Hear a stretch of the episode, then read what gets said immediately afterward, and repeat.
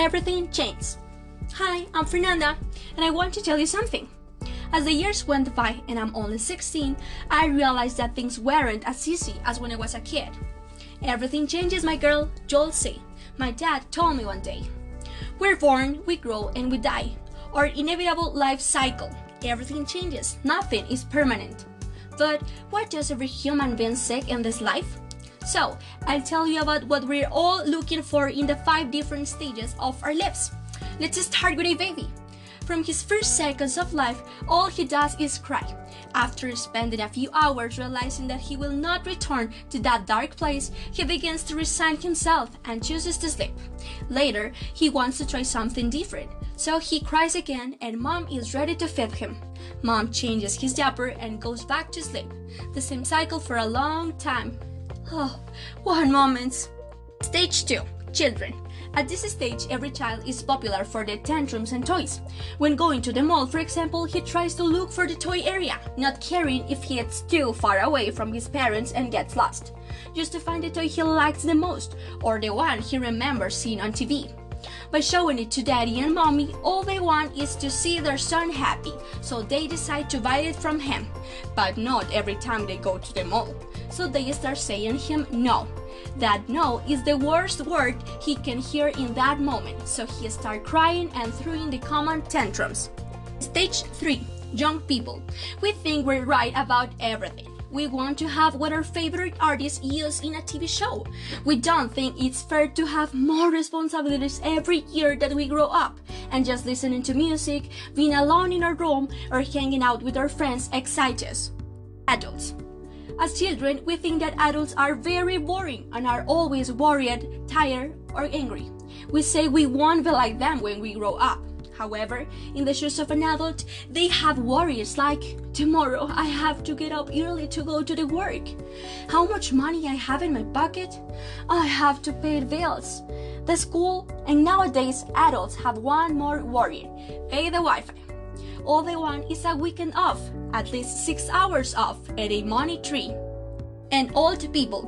Being in bed at night, they remain silent, remembering their youth, thinking about what they would do if they were for a single day children again, and an inevitable thought when they will stop suffering with so many illnesses and pills to take and never wake up again? Did you notice what these five different stages have in common?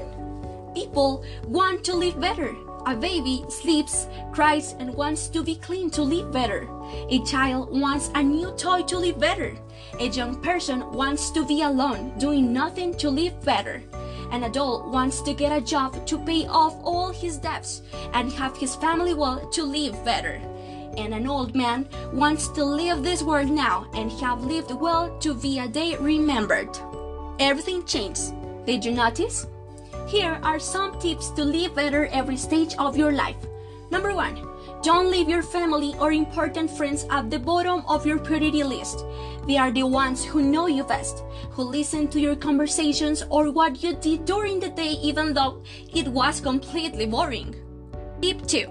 Every day when you wake up, show gratitude for what you have.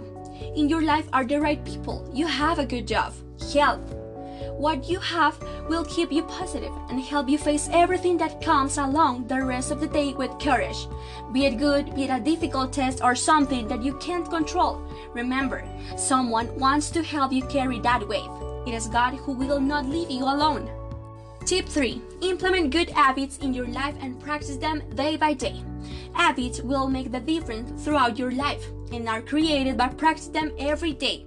Whether it's eating healthier, going to the gym three times a week, walking through nature, whatever you want. 4. Don't waste your time.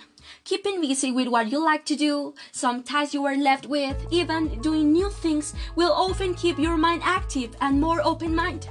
But recommendation, do not exceed. Which brings us to another tip. Everything has its time and place.